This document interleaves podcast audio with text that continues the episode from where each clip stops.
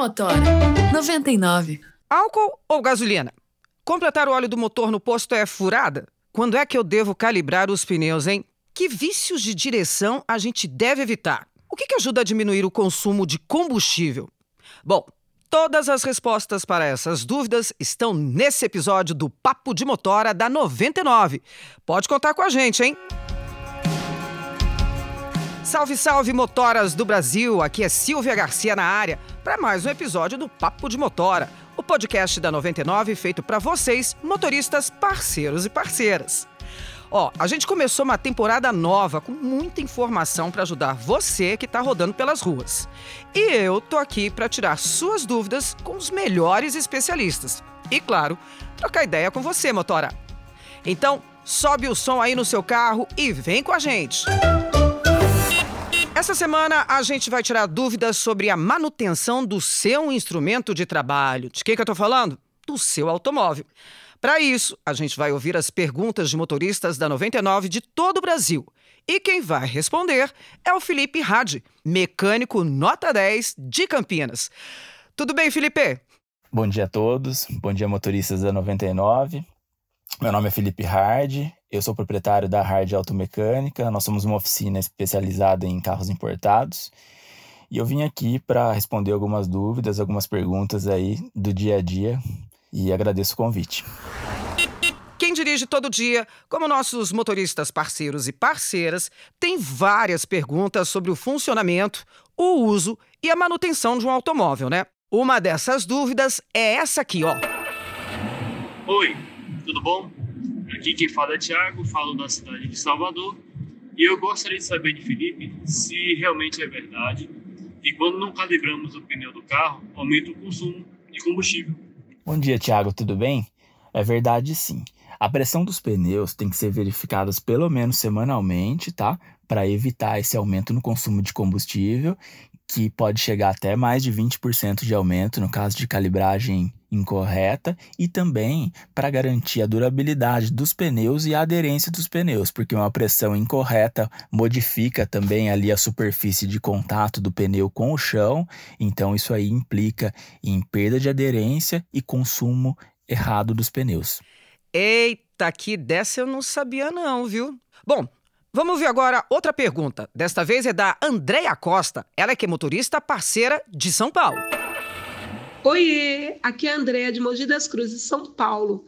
Eu gostaria de saber por que é necessário verificar a água e o óleo do motor regularmente? Andréa, é sempre importante verificar a água e o óleo do motor, porque além de serem os itens mais importantes para o bom funcionamento do motor, também você sempre fazendo a verificação deles, você vai conseguir perceber uma diferença. Se caso uma hora você olha e percebe que o nível está muito baixo, está muito diferente da última vez que você verificou, você consegue perceber um eventual problema que possa estar acontecendo com o seu carro, como um vazamento de água, um vazamento de óleo, e assim logo conseguir procurar um mecânico e conseguir resolver antes que isso se torne um problema maior para o carro, né? E cause ainda mais danos e mais prejuízos para você.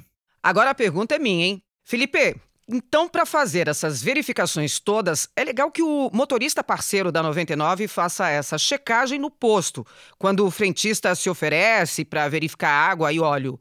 É isso mesmo? Essa checagem é muito melhor que seja feita em casa, mesmo na sua própria casa, numa superfície plana, com o motor frio, para que não haja riscos de queimaduras, no caso de ter que reabastecer a água do reservatório, e também para ter uma certeza melhor sobre o nível correto do óleo ali, mesmo porque depois de um bom tempo com o motor desligado, se consegue ter uma certeza do nível correto do óleo, uma que o, o óleo já depositou completamente no cárter. E após ter sido feita a verificação da água e do óleo, caso haja necessidade de troca de qualquer um dos dois ou de reabastecer mesmo, a melhor maneira é procurando seu mecânico de confiança para que o nível correto de óleo seja respeitado e a quantidade necessária de aditivo e o aditivo correto do seu carro seja respeitado também, para que não haja maiores problemas para o seu carro. Agora a pergunta é do Ricardo, motora parceiro lá de Curitiba. Olá, sou o Ricardo Mariquito aqui de Curitiba. Eu gostaria de saber qual combustível é melhor para o motor do meu carro, álcool ou gasolina? E se tem alguma diferença para os aditivados também, tanto o etanol quanto a gasolina. Obrigado. Ricardo, quanto à gasolina comum e aditivada, se pensando em performance, autonomia, rendimento, não vai haver diferença nenhuma entre elas, mesmo porque a quantidade de octanas é a mesma nas duas. A única diferença é que a aditivada, ela vem com aditivos que ajudam a limpar a parte interna do seu motor, do sistema de combustível, de eventuais resíduos de queima do combustível da gasolina que são comuns. Eles vão se depositando com o tempo. Então essa gasolina aditivada vai ajudar na limpeza do seu motor.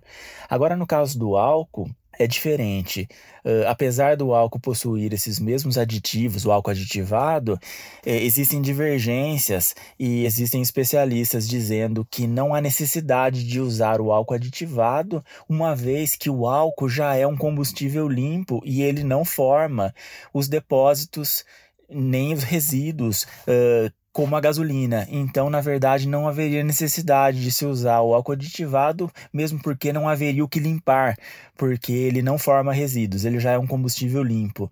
Então, não se vê necessidade de usar o álcool aditivado. Uma que ele também não aumenta a performance, porque a quantidade de octanas também é a mesma, no, no mesmo caso da gasolina. Então, na minha opinião, se você for usar álcool, utilize o comum, e no caso da gasolina aditivada, realmente ela vai te trazer esse benefício que é a limpeza dos componentes aí do motor. Ó, oh, dessa eu não sabia, Felipe.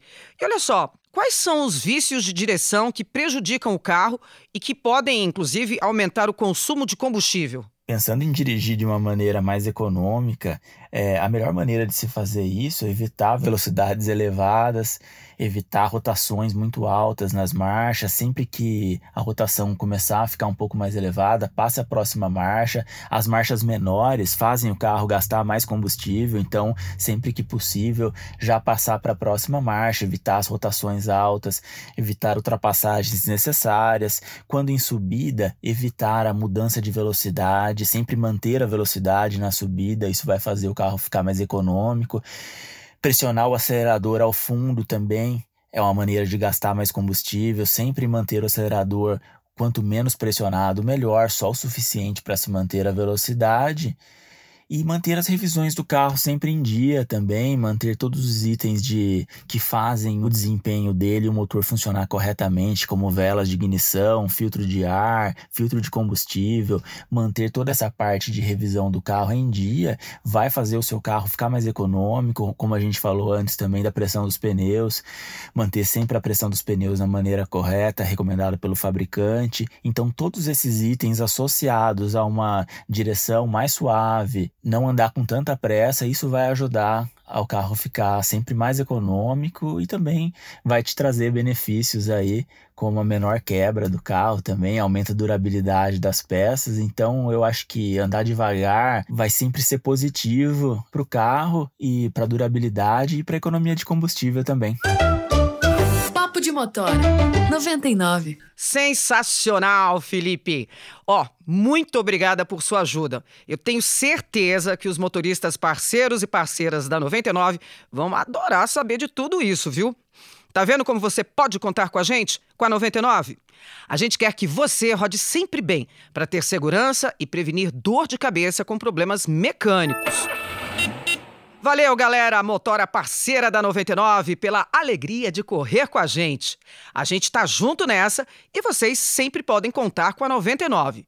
E ó, um super obrigada também pro Thiago, pra Andréia e pro Ricardo que mandaram suas dúvidas aqui pra 99. E claro, pro Felipe que respondeu tudinho, tudinho.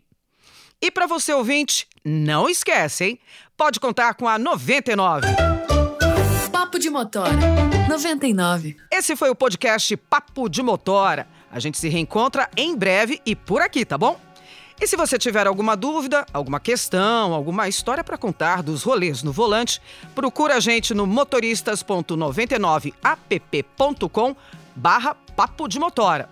E lembra sempre de ficar atento ao aplicativo da 99 para saber das novidades por aqui. Ah, e se você curtiu o podcast e quer ouvir os outros episódios, os episódios anteriores, é só entrar na sua plataforma preferida, tipo Spotify, Deezer, Apple, Cashbox e seguir o Papo de Motora para receber as notificações quando novos episódios forem publicados. E aí, ó, é só escolher o que você quer escutar e compartilhe com outros parceiros, tá bom? Combinado? Se cuida e vai de 99. Papo de Motora 99.